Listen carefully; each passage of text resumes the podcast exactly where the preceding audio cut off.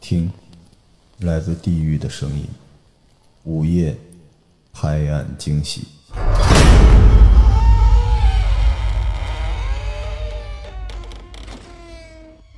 你就 已经随发现失去了一些紧迫感之后，你突然就开心了。你看许晨开心成这样。好的，你刚才听到的是刚才我们录的节目的一个镜像。呃，我给大家回顾一下，由于我的工作失误啊、我们刚才错过了台湾中医在北京的发展的困难。呃，台湾中医为什么在北京考了执照之后就回不去台湾？以及他们其实在生活过程中呢，租房过程中呢，还是遇到了一定的困难，但是他们坚定的为祖国大陆响应召唤哈，为祖国大陆的中医事业。哎呀，说到这儿我都快说不下去了，好感动。但是其实许成营还是挺有情怀的，你也嗯，看到了年轻中医的不容易，你自己也是。对可啊是，其实你已经算佼佼者了吧？因为你是博士，哎，我觉得对，可能在年轻上面的话，学历可能还有一定的，还是有一定的帮助。其实，但是我自己也觉得一路走来还是挺感谢，蛮多人帮助的，不管是老师啊，或者是遇到的像罗叔啊这些，对我，是我不是真帮的助，。我是老板。对了，都是都是总觉得就是一路上走来，目前我自己觉得我现在的职业生涯，而且特别在中医这一块这个旅途当中，还在领奖发表感言，对但我还想再听 一遍，嗯你们说你们是会说闽南话，不会说客家话对我们都是这样。啊？好，我再问一遍，罗叔闽南话怎么说？ 哎，曾你经们说也一就糊个，弄糊弄我 吧。啊，我我我给大家复盘一下，啊说不定刚才有福建的听众，他就会知道怎么 说。完了，不对是不你刚才是说的是粤语我不，会老说老根本就是粤语哈。流，我们就刚才那个效果挺好的，老板怎么说？陶给套 gay 啊，就会记得这个。嗯，那你们在那边会用这个交流吗？会就是为什么会这个东西？就是从小就像从小民俗一样，就像我们说北京话一样嘛，大家都会聊这个嘛。因为对台湾大部分的人都还是从福建过去的，老一辈的像我之前爷爷奶奶，他们就只会讲讲闽南话，嗯，所以跟他们相处就得用闽南话沟通。听着还挺亲切的。嗯，嗯，就是我的爷爷奶奶们也都只会讲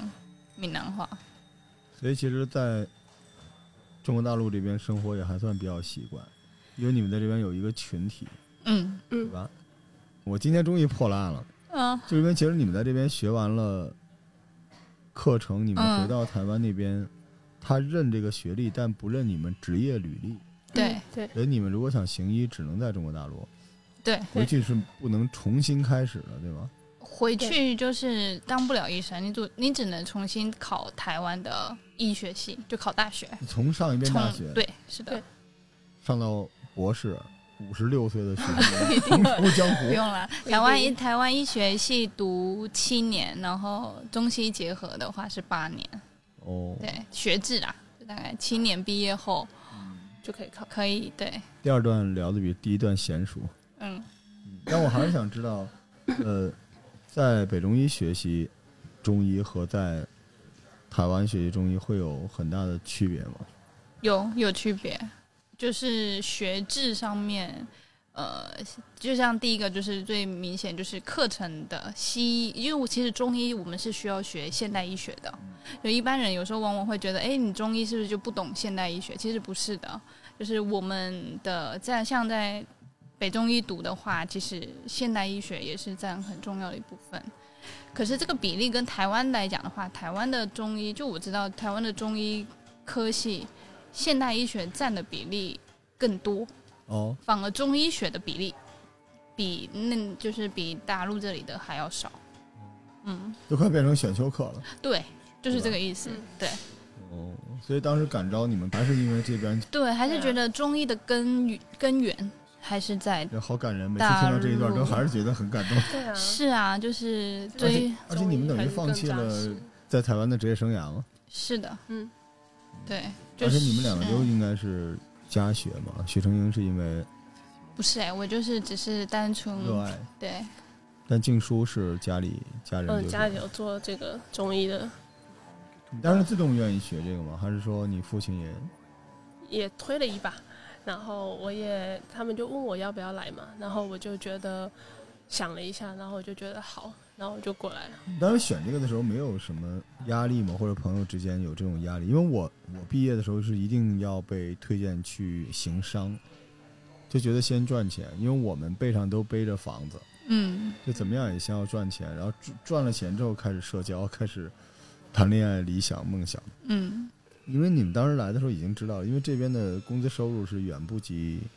台湾的。湾的嗯对，同样一个职就是医生这个行业的话，那岂不是很摇滚吗？就是因为为了学这个东西，然后要放弃很多东西再过来，而且也不知道这边会怎样。这边嗯因为行医不会，因为你是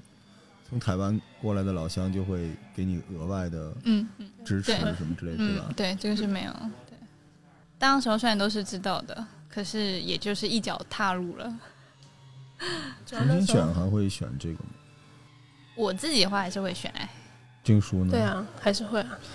对，当时老板还能说什么别的呢？啊 但我能明白你，你现在行医觉得快乐吗？在中国大陆这边，氛围吗？就是我自己喜欢做这件事的话，我觉得还是有开心的，但只是说职业生涯目前来讲，也是多少会遇到一些闹心的事情比如被我从同仁 堂弄到，啊，不是啊，我是说像之前看诊的时候遇到一些比较不讲理的，我们患者前前几期也讲过、那个，对，所以当时就是那一天可能情绪都会被影响。但是你又不会生气吗？怕什么？我们 聊过，对啊，可是你始终觉得还是有一些，对，但这个会不还会是就得是消化如果在台湾行医也会这样？也也是会啦，都是其实到哪都都一有，样对嗯，到哪都一样。经书的职业生涯顺利吗？因为很多人都不知道经书是也是医生。我要再次强调，嗯经书在一个非常非常文艺的一个叫“药匣子”的一 个平台上给人看病。陈静书 医生，你觉得你觉得这边行医整个这个东西如你所愿吗？因为你们都工作了几年了哈，我工作也好长时间，多少？就你这个脑子，你给我开个药，我按年都记不住，你这。像我的话是一四还一五拿执照的，所以医生的这个行业其实就从那时差不多候六年 吧，对那几对吧？嗯经但书其呢？实我们在研究生阶段的时候就一直在临床了，所以那对个时候其实我们就已经在当医生了。嗯嗯，然后哎，你们要所以学西医，你们会要有解剖什么之类的吗？有那个哎都来了来了，开始了！你们想听这个？好嗯，不聊，继续 说，继续说。就是研究生阶段就是是在临床的，哦，所以那时候就是做着那个住院医的工作，也是要跟着值夜班嗯啊，然后急救啊什么的都是要参与的。那然那后个时候，我记得他说的上次那个故事里边，更多的有点像现代医学的东西哈。因为大家一想，就是陪护嘛，等等之类的。因为大家一想中医，老是坐在那个地方开药什么啊对对的，对，对哎其实什就么是都要在做。中医院的，医院的话，就大医院的话，它就里面的制度就跟，还是以中西医结合对的模式。所以我们也得值夜班啊那些都要，但是毕业管分配嘛，不管就自己找工作。对我的是，陈静书，你好对。一个一个面试，那那个时候你们就有用了吗？嗯，对吧？你们回到台湾，你们就不是会会说软话的台湾小姐姐了。你在台湾就可能来自于台湾的南方、北方什么之类的。那嗯，你在北京，嗯你就会有优势吧？也没有哎我，觉得没有，我觉得没有。优势没有哎，吗？优势对啊，这个不都差不多呀，嗯因为北京都是人一才样的太多了，我感觉。对。你重说一遍，我怎么没感受到？就是你去面试，他一定就看你你的履历、你的学历，对吧？嗯学经历那些肯定都看看一林遍。叔是硕士，对，呃，陈莹是博士，你们是一个科目吗？不是，对，静书是什么？他呃，是我之前念的是肾病内分泌科，哦哦啊，是这么分的啊，对，其实中医就是这不也是西分。医的。是的对对，对对是的，那是陈的。莹你呢？我是心血管科的， 突然就又变成现代医学了。嗯对，但是其实中医不分的嘛，我其啊让一个实心，血管大夫给我天天调血压、嗯呃开中药也好。嗯但许成英的药非常好啊，许成英在，你还在打家中医是吧？啊，对，线上平台但的是话现在你平台现在给你们能分成吗？分很少吧，几乎没有，对吧？嗯那大家去找他们看病吧。反正我基本上就是最近身体还见好，让我嚼那大丸子我有点受不了。 这就是中医现在的一个一个困境了，就中国大陆的中医人才严重的不够，嗯嗯一个是产能不够，一个是学这个学科的人不够。嗯，对，当然，这也拜现代医学发展所赐。嗯我有时候嗯再说一遍，就如果中医不用负担起那么重的担子，嗯对他只是搞搞社区健康啊、亚健康什么的，他就会得到一个喘息的机会，嗯，储备一下人才。所以没想到北京很多需求是靠来自台湾的老乡们填充的。嗯，也没有没有， 千万别这么说，就是只是热爱这个。还是有点沉重。来，陈静书老师来分享一些那个台湾本土的呃那个中医往事给我们好啊吗？我是之前在看那个倪海夏老师的课，就是倪海夏老师是也算是台湾之前的一个名医，他现在已经走了。然后之前看他课的时候，他也有讲到，他分享他之前用鬼门十三针的经验。我这好，闽南话怎么说“鬼门十三针不会，”？所以你们就会说个老板对 吧？龟门杂三江，我真的是对的，这个是应该是这对是的。这个这应该是对表的，就是一个字对一个字去翻过来的话是龟这个样门子。龟但是不知门道他有没有龟门，啊，杂三威蒙江杂三江，对，你笑什么？真的 啦，这 来，个静书来继续。然后他那时候就在讲穴位嘛，就讲到鬼门十三穴，然后他就说他年轻的时候遇过一个患者，然后来的时候主诉是会阴痛，他就说是那种就是会疼到睡不着的那种，就是会影响睡眠的。然后他就说问是怎么样开始开始疼的嘛，然后患者就说他是有一次在河边玩，他就觉得有人推他、哦推他一下，然后他就一下就坐到了那个那个水里面，然后从那次之后起来之后，他就一直觉得会隐痛，然后当时就是说，他说有人推他，但是他的同伴说哪有人推他，就是说只是他自己跌倒什么的。然后当时你海夏老师就觉得说这件事情感觉听起来不一般，而且因为那个会阴穴是鬼门十三穴里面的最后一个穴，然后他就打算用鬼门十三针，然后在扎针，呃，在扎几针之后呢，他就看到，呃，他的耳边就有一个女生的声音，然就后然后跟他说，就是这个同一个女生，跟他说，这是我跟他之间的事，你不要管。他当下就吓了一跳，然后他就把针都拔了。然后他就他就问他说，是不是跟谁有过什么恩怨没有解决那样？然后那个男生就跟他说，他年轻的时候就是他在屏东有一个女朋友，然后后来他上台北念书了，然后因为年轻嘛，就是就是男女朋友关系也处理的不是很好，然后他就后来就跟那个女生分手，然后他说那女生当时就想不开就自杀了，所以倪海夏老师就觉得这件事情应该是跟他有关系的，所以就让他就是说这件事情解铃还需系铃人，就是你得去好好解解决一下这件事情。然后后来他回去之后呢，他就去他女朋友的墓前，就是去好好跟他好好沟通啊，跟他道歉。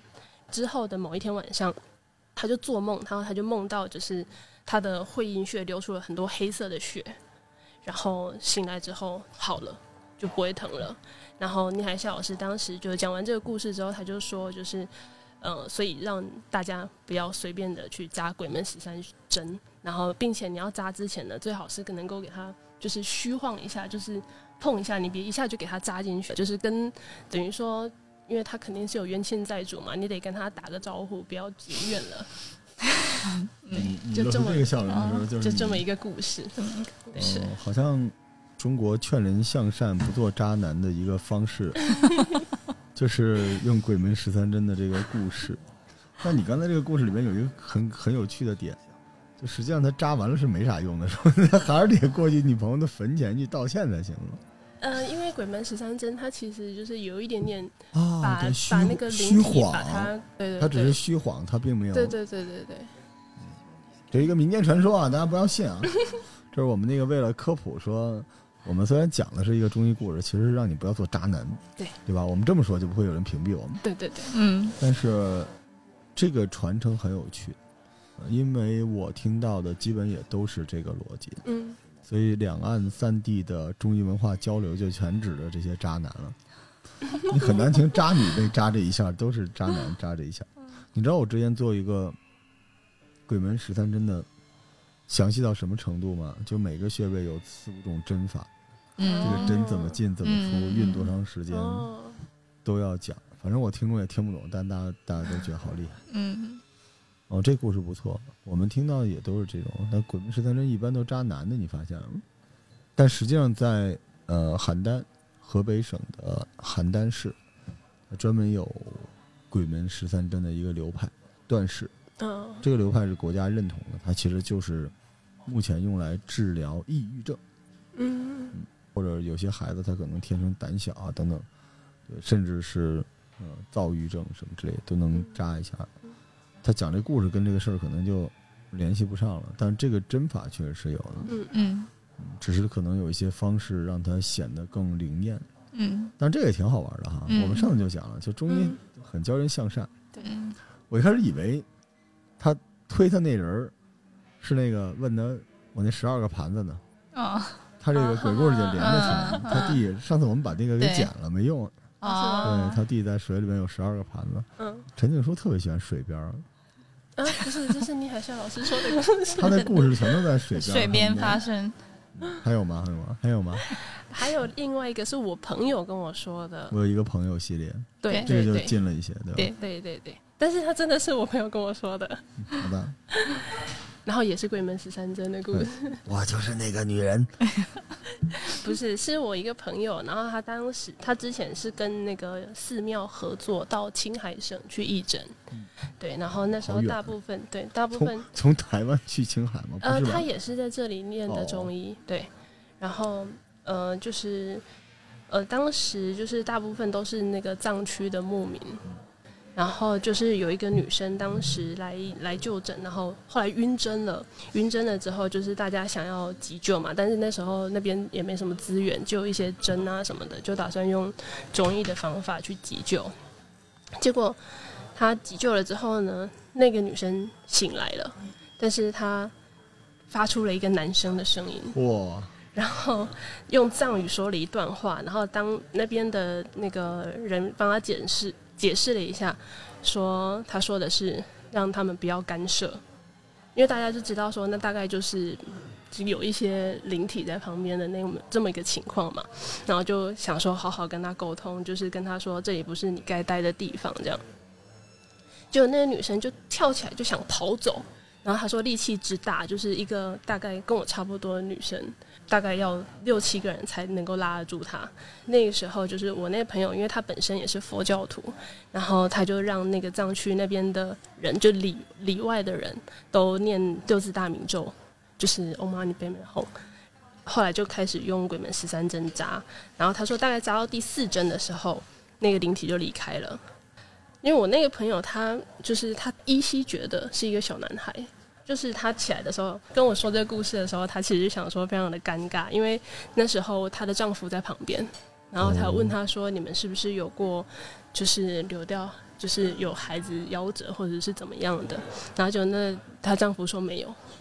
但是结果后来那个女生就呃灵体离开了之后，那女生就睡着了，睡着之后。就是后来就慢慢醒过来的时候，又问那个患者，嗯然后那个患者说有， 然后丈夫说哦，他应该是因为身体还很虚弱，我然说后离开的应该是我，不是那个男孩。对，然后就当时他们还安安慰了一下那个丈夫，说可能他就是还很虚弱啊，意识不是特别清楚啊，然后什么之类的，对对对。后来就就跟患者说，可能还是要给那个那个小孩回想一下或者什么样的。对，这是故事就落幕了。你要这么说，鬼门十三针跟祝由术都挺像的，好像是驱赶用。嗯嗯嗯，刚才这段也可以用来介绍《格萨尔王传》，经常是睡着睡着，突然女的醒了，然后用男人的声音哇哇哇哇开始讲 故事。我给你们讲我租房的事情嘛，但是你们得要做好思想准备。嗯我租房子会遇到很多奇怪的事情。嗯我是大学毕业的时候，当时在西单住一个很老的胡同里边，一个很破的楼，嗯，四层楼吧。他那个房间就还挺大的，跟人合租。然后我隔壁是一对儿在附近教书的实验中学的老师，呃，我自己住一个房间，然后我们有一个小客厅，然后我房间里面有一个电视，是那种很老的那种。我有一个习惯，因为我也不是说害怕，但是我下了班回家晚上会压力比较大，睡不着。我不知道你们会不会，就我喜欢开着电视睡觉。但你们听过有人开着电视睡觉吗？嗯，有就它有那个声音在，嗯你就觉得很很踏实。然后我那个房间的格局也比较奇怪，是一个三角房，就是在那个房的顶楼。这种房一般都有点煞气。嗯嗯嗯、我的床又靠着窗，所以它是一个斜窗的那个地方是我的床，然后我就靠着那个斜的窗户，然后是窗外树枝也比较怪，然后就看着那个电视睡觉，每天晚上都这样，电视在我脚边嘛，正对着，然后那天可能是回家比较晚。然后再加上工作不是特别顺心嘛，就喝了一点点的酒，嗯就想睡得香一点。然后喝完也没有太困，就看电视里面演一个美国的类似 Friends 这种嗯家庭喜剧吧。嗯然后一堆人在那个房间里跑来跑去的，嘎嘎嘎说话说话。呃，而且我们那个楼是能收到美国的信号的那种，嗯就有那种卫星锅，嗯啊它那个没有中文字幕，是美美国的英语的字幕。我就说用这个再练练英文吧，嗯就看着迷迷瞪瞪，嗯有时候你绞尽脑汁使劲看的时候，看一会儿就容易睡着。嗯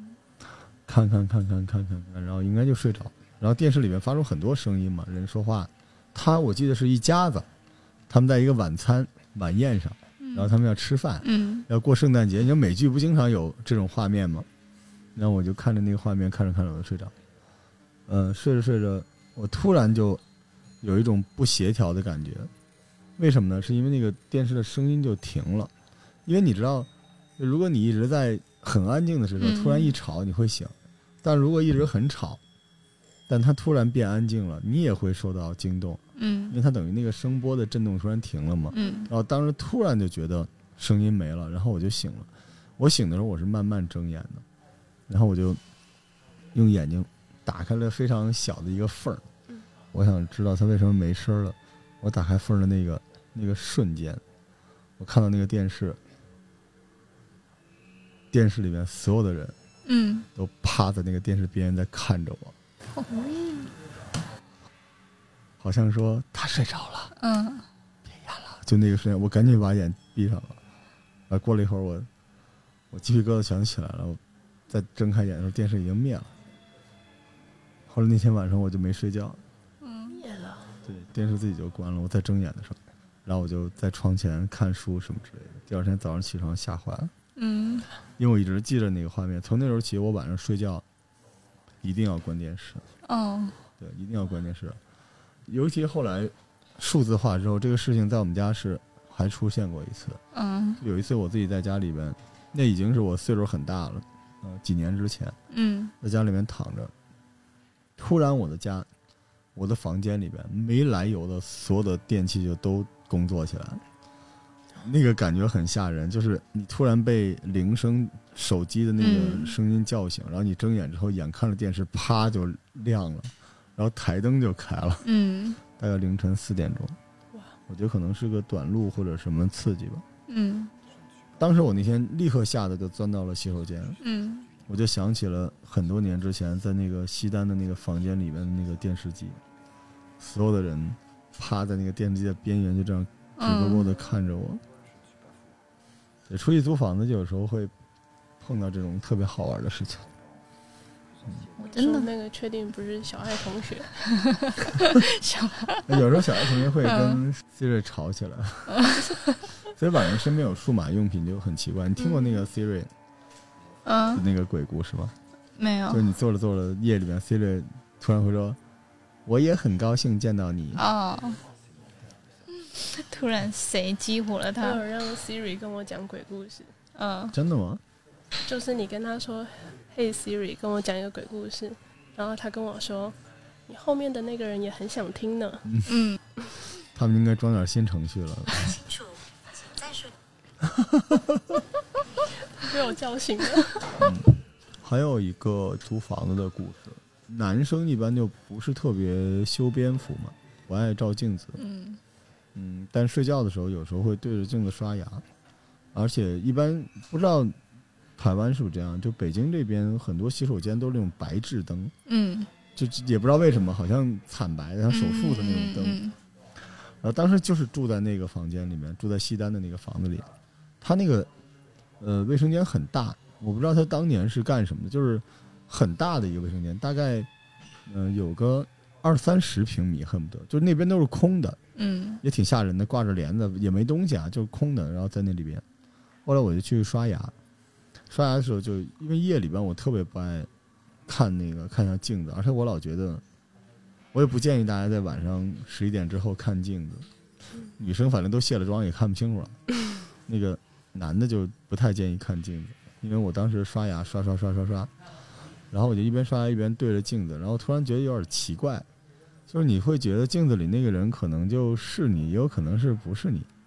我也不知道为什么，可能是我迟钝了或者怎么样。嗯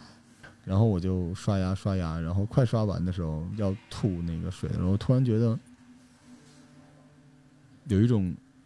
蜘蛛效应，就是嗯很奇怪的感觉，嗯所以我就往那个洗手台下边身子往下探，就我想不照那个镜子，嗯就是身子往下走，因为嗯你等于在镜子中间，对吧？嗯你也是要弯下。就是我想，我想不照到我镜子里的自己，然后我就缓缓的、缓缓地，突然猛地一弯腰，嗯，就是弯腰到那个洗手台以下，对，就不在镜子，然后我往嗯上看，我看镜子里的我在用眼睛往下看着我，真的假的？可能疲劳，真这的可能个有点刺激。对，所以我晚上一般都都不太愿意照镜子。而你们刚才讲到那个鬼门十三针的故事，嗯其实我家里边说到这个，是我四姥爷，嗯他在河北的农村，永年县嗯这地方原来也是闹什么东西的一个地方。然后我记得回老家玩嘛，就是城里的孩子回老家的时候，就会有很多老家的孩子尾随你，就跟你一块儿。嗯啊，那个一起玩儿一起玩儿。然后我们当时记得就是住那种河北农村那种大炕，但它不是东北的那种炕，它更大。东北是那种双人床是那种点，我们那个是可以并排睡七八个人都行，它就像那个屋子快占到一半儿那么大一个炕。然后但是因为那个炕大，所以那个烧火、搁柴火，它那个入口不在屋子里头，因为你要在里边拨楞，它要搁很多柴火，影响休息。它那个往里塞柴火那个口就在院子里边，就等于是屋子的那个后墙，从嗯院子里往里塞。然后我们有的时候就会在那个在那个炕里边待着，然后一帮小朋友在炕上滚来滚去的开玩笑。但是他后边那个塞那个木头那个地方，一般，呃，家里老人不让往那边走，因为嗯他那个往里放木头那个地方很大，当然正常人是进不去，